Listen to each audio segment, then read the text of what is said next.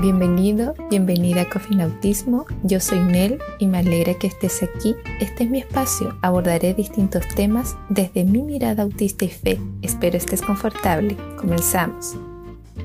En el día de hoy me gustaría describir sobre mis propias particularidades que permiten afirmar que soy una persona autista. Convengamos que te puede parecer extraño e incluso poner en duda sobre mi neurotipo. Recuerda que he vivido un proceso de evaluación profesional y recibo terapias de fines del 2020 hasta el día de hoy. Me encanta la estructura, un rasgo característico en mí y de gran ayuda para enfrentar el caos social. Entonces, iré detallando sobre algunos criterios diagnósticos que indican ser autista. Lo haré desde el planteamiento de la triada de Wing, de la psiquiatra Lorna Wing, sobre las tres áreas de afectación del autismo, interacción, comunicación social y rigidez cognitiva. Para un desarrollo práctico y actualizado, actualizando la información, se deben unificar los puntos de interacción y comunicación social e incorporaré elementos del procesamiento sensorial y el estímulo. Aquí vamos. Número 1. Particularidades en la interacción y la comunicación social. Mi lenguaje suele ser más formal, emplear palabras complejas en contexto donde debería ser más distendido, bajo uso de jergas y prácticamente no digo groserías. Si era un esfuerzo para mí decir malas palabras frente a otras personas para parecer más simpática o aceptable. Entonces, como criterio y asociación en lo social es aplicable.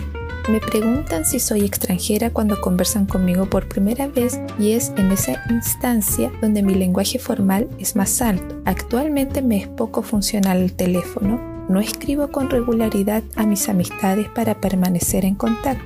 Eso complica las relaciones con personas muy queridas que están en otras ciudades. Tal cual es mi forma al hablar, es al momento de escribir por celular e incluso enviando mensajes a mi esposo. He aprendido sobre el mutismo contextual ¿Qué es? Es cuando una persona no puede hablar, permanece en silencio. No quiere decir que se niega o que elige no hablar en ciertos momentos. Realmente lo que pasa es que no puede hablar. Esto se ha reflejado en reuniones de trabajo. No lograba articular palabras. Experimenté mucha culpa y vergüenza al no poder formular preguntas o soluciones. Es para ser fácilmente cuestionado y desplazado. Debo hacer un gran esfuerzo para expresarme. Lo mismo es cuando estoy en reuniones entre comillas de amistad que implica interacción con más de tres personas. Soy más observadora y mi participación es pasiva. No es así cuando estoy tratando con alguien de forma personalizada, personas que me inspiren confianza. Puedo iniciar una conversación con tal fluidez que no dejo de hablar. Durante el periodo universitario no tuve complicaciones en este aspecto. Lograba tomar iniciativa, responder durante las clases, hablar en grupo de compañeros y compañeras. Reunirme con mis amistades más cercanas es hablar de corazón a corazón, muy profundo, muy íntimo. Después requiere tiempo para volvernos a encontrar. Me doy cuenta que prácticamente no converso sobre trivialidades, hablar de tu día a día que es muy válido. Para mí eso es difícil. En casa cada integrante de mi familia necesita sus espacios, tiempo de estar sin el otro. Con mi esposo podemos estar mucho tiempo sin hablarlos, enfocado en nuestras actividades. No es evadirnos, tratamos temas cuando corresponde. Es desafiante para nosotros en momentos de crisis y tensión comunicarnos. Número 2. Flexibilidad cognitiva es la capacidad y habilidad cognitiva de modificar pensamientos o adaptar el comportamiento a situaciones cambiantes.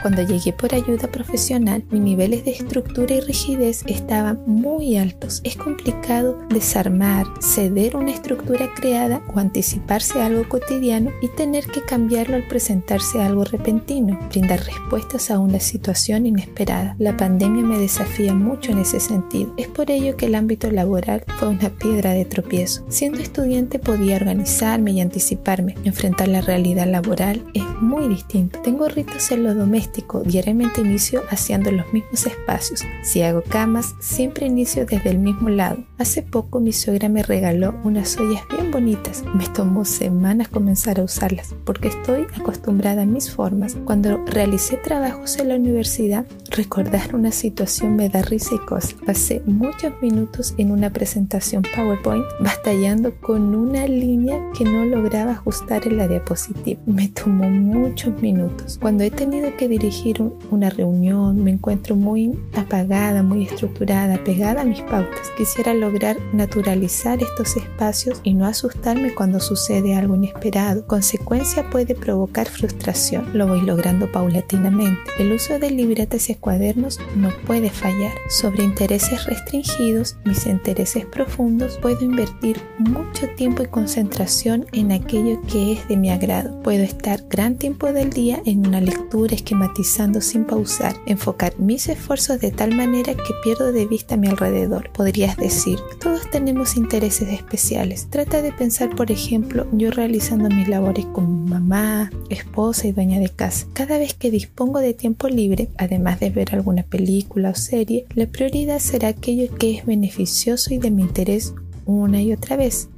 Revisar la Biblia, por ejemplo lo cual no es negativo para el creyente, sino al contrario. Pero mi esposo hace el alcance que es necesario que desarrolle otros ámbitos, por ejemplo, el podcast, pintar en acuarela, que me guste ejercitarme, etc. Ese espacio libre lo invierto en aquello que tengo especial apego. Ventaja de esto, tener información confiable, realizar un trabajo con mayor excelencia, dedicación y gusto. Una persona autista se puede volver fácilmente experto o experta en su interés profundo. ¿Qué es lo dificultoso? Según mi parecer, no diversificar intereses, en la interacción con otros, con otras personas, no contar con un repertorio amplio de temas para abrir una conversación, solo querer compartir sobre tu tema de interés, dando lugar al mutismo contextual. Me es tan lindo escuchar a las personas desarrollando un tema y otro, siendo lo anterior una de las razones por que soy más observadora. Internamente me pregunto, ¿cómo lo hacen? ¿Cómo logran hablar de tantas cosas? ¿Ven? No es solo un interés especial, tiene repercusión en la interacción y comunicación social sobre el procesamiento sensorial. Las personas autistas pueden procesar los estímulos del entorno de manera diferencial. Las dificultades pueden afectar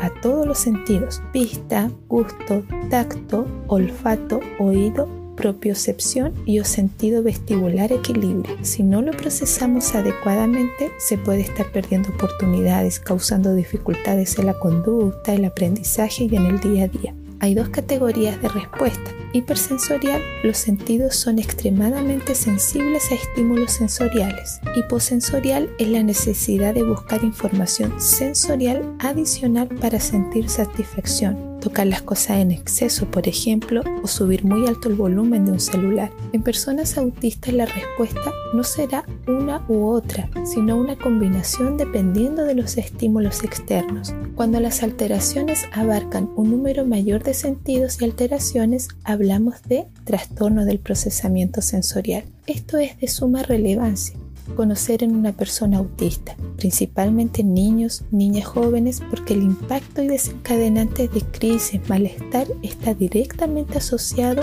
a cómo tus sentidos están siendo afectados. Comparto plenamente que debemos analizar el contexto. Por ejemplo, cuando un niño o una niña está descompensado, a primera vista consideramos que están haciendo una pataleta. Debemos observar qué está provocando la crisis. Tendemos a centrarnos en la persona, y descuidamos el entorno. En adultos, un ejemplo sería experimentar cansancio de participar en una reunión con amigos, desaparecer días o meses. En una sesión junto a mi psicóloga estuvimos hablando al respecto y revisando las hiper e hiporrespuestas de mis sentidos en distintas instancias. Tengo mayor sensibilidad auditiva con ruidos fuertes. Evito con toda mi alma las calles de Freire y Maipú en el centro de Concepción. Esto es en Chile. Son ruidosas las bocinas de los buses, la aglomeración de gente provocan dolor en mis oídos. Eso puede generar dolor de cabeza, irritación y una sensación de desagrado, provocando que deje de hacer lo que necesito y regresar a casa. Si fuera en dirección a un trabajo, el desempeño se podría ver afectado por dicha situación. Si camino por las calles, hay sonidos de fuentes, agua, esos sonidos me encantan. Voy a detenerme a escuchar y quedarme ahí, disfrutando. Así también en un culto de mi iglesia es muy baja la complicación que presento al oír música. en vivo, al contrario, la disfruto. Por eso les digo que analizar el contexto es fundamental, no necesariamente porque un ruido sea fuerte incomodará a una persona autista. Te compartiré algo muy personal. Tiempo atrás lo abordé desde el misticismo. No quiero sonar extraño. Mi sentido táctil es más sensible, lo que me permite sentir a las personas. No es algo que me suceda siempre, pero en ocasiones puedo percibir cómo está alguien triste, frustrado, etc. Puedes decir, pero alguien puede percatarse de eso. Mira, además de sentir o darme cuenta, me apropiaba de esos sentimientos de manera inconsciente, dejándome mal, con un peso como si estuviese viviendo en primera persona la misma situación. Hay personas que son muy negativas tan a flor de piel que es más fácil captar y absorberlo. Esto me causó problemas e incluso de salud. En el transcurso de mi vida he aprendido a guardar silencio al respecto y ser más distante. Estoy trabajando en ello. Hoy logro hacer la diferencia de que muchos malestares tienen que ver con una sobrecarga sensorial y no es emocional como pensaba antiguamente, agudizando mis estados depresivos. Número 4. Estimen movimientos estereotipados se refiere a la conducta autoestimulante, generalmente con movimientos o sonidos repetitivos. Este sí es un rasgo sobresaliente, el steaming o movimiento repetitivo. Lo vivo intensamente.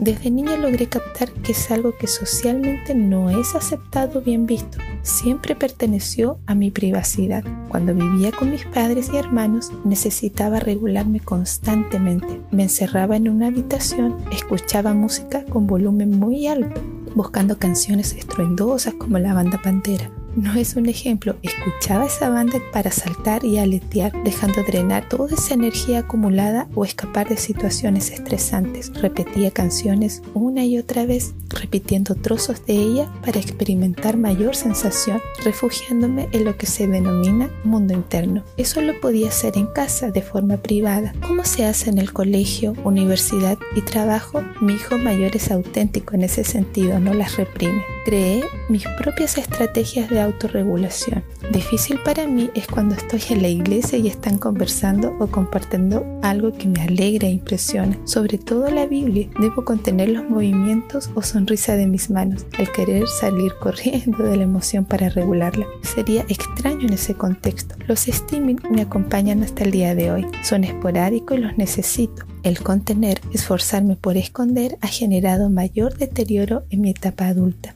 debe haber espacio para los steaming. Soy partidaria en que no deben ser suprimidos. Se debe buscar formas en que no afecte las actividades de la vida cotidiana, más bien compatibilizar recibiendo empatía y comprensión en espacios distintos como en colegios y trabajos. En mi núcleo familiar, totalmente liberada, aleteo y salto junto a mis hijos, frente a mi esposo. Si ustedes pudieran ver el baile de las estereotipias cuando usamos consola de videojuegos. Quiero ahora hablarte sobre mi forma de pensar y procesar la información. Ya vimos que los sentidos juegan un rol importante en la entrada de estímulos, procesos y sus respuestas.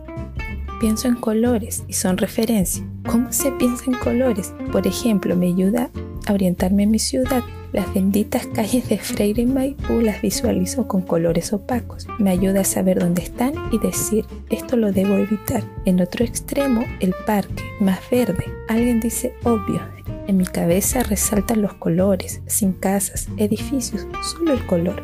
Busco patrones y mi cabeza es un gran esquema un mapa conceptual permitiendo analizar la información, hacerla partes, revisar y volverlas a unir. Cuando algo está integrado, aislado, desarticulado o en partes, me percato enseguida. Me encanta mi comunidad de fe en ese sentido, porque visualizo esa estructura e integridad. Conocer mi forma de pensar y aprender me ha permitido potenciar esta área entregando información de manera más efectiva y ha sido determinante la comunicación con mi hijo mayor, esquematizar nuestras palabras cuando dialogamos. La dificultad en esto, cuando me preguntan algo abiertamente, si no lo visualizo, el esquema, la imagen, el punto de referencia necesario, no logro dar con la información. Sé que está en un espacio de mi cerebro.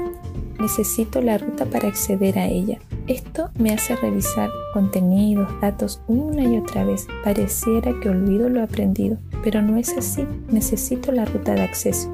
Teniendo eso, puedo comunicar ampliamente la información. Si alguien me pregunta por una actividad realizada tiempo atrás, puedo afirmar que no, no hicimos esto. Pero si me dan en específico un suceso de ese momento, sigo su ruta y busco el recuerdo como una escena de video.